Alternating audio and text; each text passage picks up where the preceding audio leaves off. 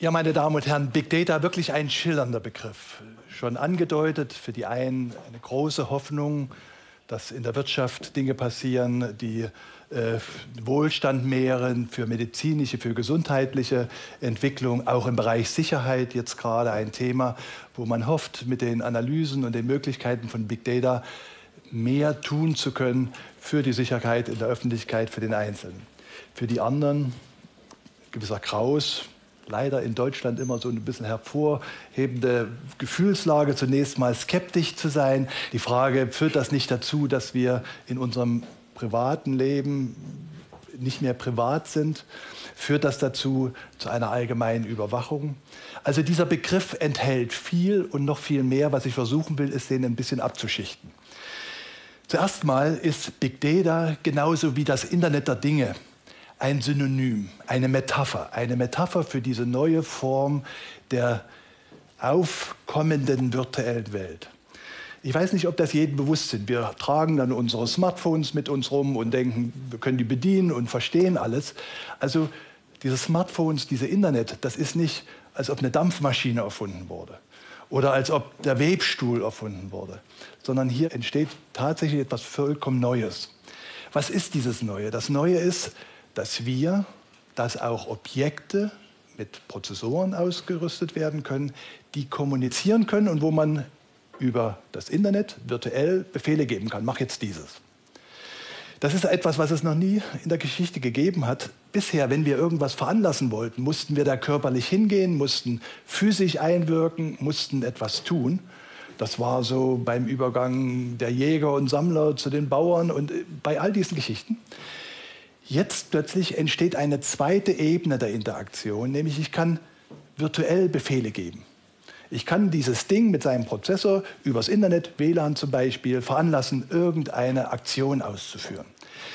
Eine zweite Interaktionsebene mit anderen Eigenschaften.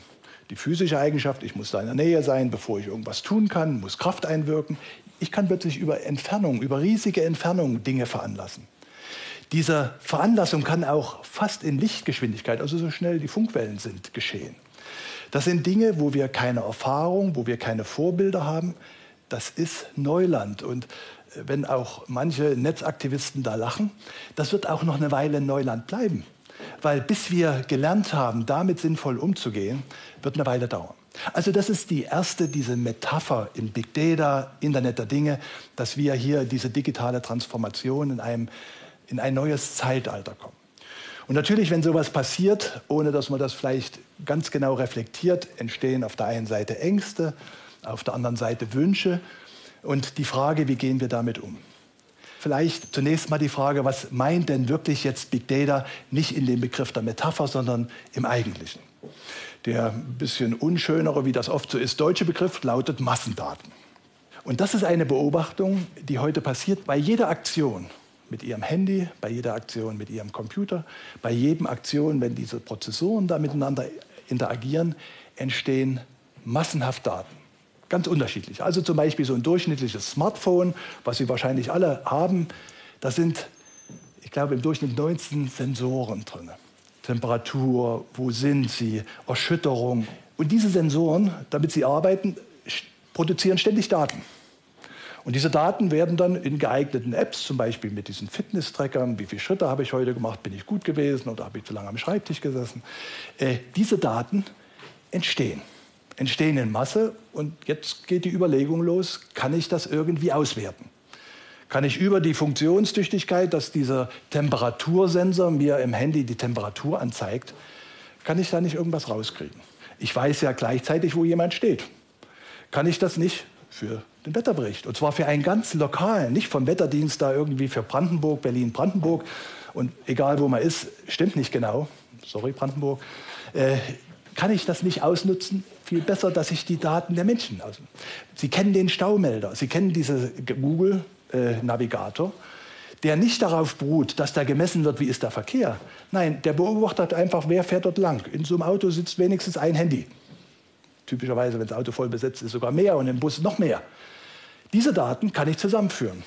Ich weiß ja genau über die Lokalisierung, wo dieses Auto langfährt. Ich weiß, wie schnell sich bewegt. Bei einem Auto, das kann ein Bummland sein, der kann sich irgendwie die schöne Landschaft angucken. Aber bei 10.000 Autos, da gibt es auch Leute, die eilig zur Arbeit müssen, die eine Reise vor sich haben oder anders. Also in dieser Masse der Daten kann ich plötzlich über Durchschnittswerte sehen, kann man sich auf der Straße schnell bewegen. Unabhängig, ob der Einzelne den Wunsch hat, sich schnell zu bewegen oder äh, langsam, kann ich solche Daten geben und kann das dann zurückspielen an den Nutzer und sagen, diese Straße färbe ich jetzt mal gelb ein oder vielleicht sogar rot, wenn das langsam geht. Also das sind Möglichkeiten, mit den Daten umzugehen. Und da taucht natürlich dann auch sofort die Angst auf es ist da jemand, den kennen wir meist gar nicht genau, die meisten Leute wissen auch gar nicht, wo die Daten liegen, die da erhoben werden. Kann da nicht jemand genau sagen, jetzt ist der dort. Und der läuft jetzt gerade an so einem Geschäft vorbei und da kann ich doch direkt interagieren und kann sagen, du, geh mal rein, da gibt es einen schönen Kaffee.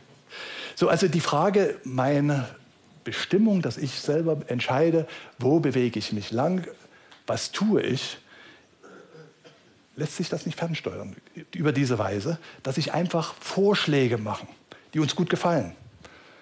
Und das System, die Menge der Daten, weil das ja nicht heute der erste Tag ist, seit ich das Teil habe, ist das nicht unklar, was mir gefällt. Und Sie sind erstaunt manchmal, wenn Sie Amazon zum Beispiel Bücher suchen, dass die Vorschläge, die da kommen, wirklich interessant sind.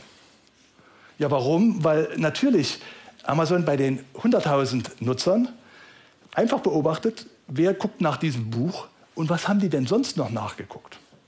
Und wenn man da an einem bestimmten Sachbuch interessiert, das ist ein bestimmtes Thema, dann sind dann Leute meist, die dann tiefer in dieses Thema einsteigen. Also Amazon weiß, wie man da reinguckt. Das heißt, hier sind die Befürchtung, dass die Privatheit sich zumindest mal ändert, wenn ich höflich bleibe, aber vielleicht nicht sogar in eine Überwachung geht, dass ich als Mensch fernsteuerbar wäre, dass ich zum Teil eines Systems werde, und mich nach Maschinen, die ich nicht sehe, richten muss. Also beides berechtigt sicherlich die Hoffnung auf die Potenziale und wenn Sie den Marktwert von solchen Firmen wie Google, haben Sie schon mal für Google bezahlt? Nö, nicht. Natürlich bezahlen Sie ständig, indem Sie Ihre Daten da eingeben. Denn die Daten sind Geld wert. Und das Geschäftsmodell, sonst wäre so ein Konzern nicht mit einem solchen Marktwert versehen, diese Daten haben einen Wert. Also das ist das Thema, äh, was da bei Big Data immer mitschwingt. Wie kann man denn überhaupt diese Auswertung von diesen Massendaten machen? Da braucht man natürlich eine harte und leistungsfähige Technik dahinter. Und da gebe ich mal nur ein paar Stichworte. Die Technik, die hilft, solche Daten auszuwerten, das ist das Cloud Computing. Das ist nicht mehr mein Rechner, der vor mir steht und der seine Leistungsbegrenzung hat, sondern das sind verbundene Rechenzentren, wo so viel Leistung, wie ich brauche, zur Verfügung steht. Möglich wird das durch die Internettechnologie. Dass es gar kein Unterschied mehr ist, ob ich was auf meinem eigenen Rechner, der auf meinem Schreibtisch oder unter meinem Schreibtisch steht, etwas bearbeiten lasse, oder ob das irgendwo im Internet, in einem Rechenzentrum, wo immer sich das befindet, äh, rechnen lasse. Also Cloud Computing, Internettechnologie. Und wenn man jetzt noch ein bisschen nach den Maschinen guckt, dann ist das Multicore, dass also Rechner heute typischerweise nicht mit einem Prozessor kommen, sondern mit vielen Prozessoren, die gemeinsam ein Thema bearbeiten können. Man hat mal ausgerechnet, dass die Prozessoren nicht beliebig schnell werden können, weil natürlich das sind physikalische äh, Prozesse, die da laufen, dass die Datenübermittlung, die elektronischen äh, Signale nur mit einer gewissen Geschwindigkeit laufen kann. Aber wenn ich das paralysieren kann, wenn ich also dann tausend solche Rechner gleichzeitig an einem Thema arbeiten lasse, eine Technik. Zweite Technik, die In-Memory-Technik, vielleicht nicht so berühmt, der Hauptspeicher, also die Daten, die direkt am Prozessor platziert sind, die können sehr viel schneller bearbeitet werden. In der Vergangenheit lagen die Datenbank auf der Festplatte, mussten ran transportiert werden an den Prozessor, in diesen Hauptspeicher, wurden verarbeitet, weil der so klein war, mussten die wieder zurück. Das ist ein Prozess, der hunderttausendmal langsamer ist als das Rechnen. Wenn jetzt also Hauptspeicher groß wird, dann kann ich die ganzen Daten mit einmal reinholen in den Hauptspeicher, spare mir also dieses ewige Hin und Her mit den Zwischendaten und kann damit Geschwindigkeiten gewinnen, ohne die Algorithmen zu ändern, Faktor 1000, manchmal sogar 10.000. Also das sind die Techniken, mit denen es wirklich möglich wird, diese riesigen Datenmengen zu bearbeiten. Wenn wir über diese riesigen Datenmengen, Big Data, das ist klar, das ist das erste Merkmal. Es gibt weitere Merkmale. Diese Big Data sind dadurch charakterisiert, wenn in der Vergangenheit interessant, dass wir schon von Vergangenheit reden, äh, äh, IT-technisch Daten bearbeitet wurden, dann war das in traditionellen relationalen Datenbanken. Da waren die Daten gut strukturiert. Name, Vorname, Adresse, Postleitzahl, Alter, Zahl der Kinder, Gehalt und was immer. Da hat einer mühselig die Datensätze da schön sortiert. Und dann, wenn ich eine Auswertung machen müssen, wie viel verdienen die Leute mit zwei Kindern, musste ich da einfach äh, in dieser Spalte lang gehen, zwei Kinder, und dann habe ich gezählt, wie viel das waren. Fertig. Das sind die strukturierten Daten. Jetzt sind aber diese Massendaten nicht strukturiert. Da kommt irgendwie ein Temperaturdatum, dann kommt ein, ein Facebook-Post, dann kommt äh, irgendwie eine News. Das sind ja alles Daten. Und die möchte ich miteinander verbinden. Ich habe keine Zeit, die kommen so schnell, dass ich die nicht in so eine Datenbank schön einsortieren kann. Das sind die sogenannten unstrukturierten Daten. Diese tollen Rechner und diese tolle Rechenkapazität, die ich eben erwähnt habe, macht es möglich, dass ich jetzt nicht nur diese schön sortierten und aufbereiteten Daten verarbeiten kann, sondern dass ich auch diese Daten, die da unstrukturiert, also zum Beispiel Facebook-Daten, verarbeiten kann. Was wir also machen, ist zum Beispiel in der Medizin zu versuchen, durch Analyse von Gendaten herauszukriegen, welche Medikamente für welchen Typ günstig sind. Kleine Bemerkung, bei Bestrahlung, bei Chemotherapie sind nur 25 Prozent, etwa 25 Prozent wirklich hilfreich.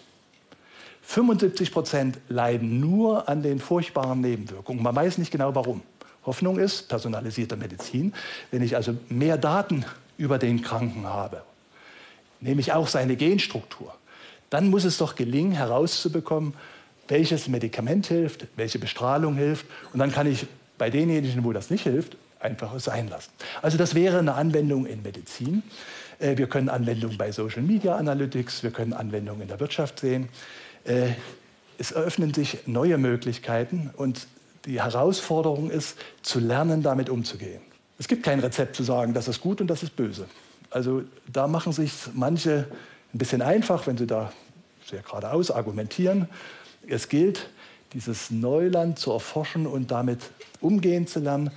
Verantwortung und Mündigkeit. Dazu braucht es digitale Bildung, dass man überhaupt ein bisschen weiß, was passiert dort. Und da braucht es auch ein bisschen Neugier. Und das ist etwas, ich komme gerade aus China wieder und bin viel in den USA. Wir haben da ein Hasso-Plattner-Institut auch an der Stanford-Universität-Institut. Die sind neugieriger als wir. Wir kommen sofort mit irgendwelchen Risiken, Nebenwirkungen.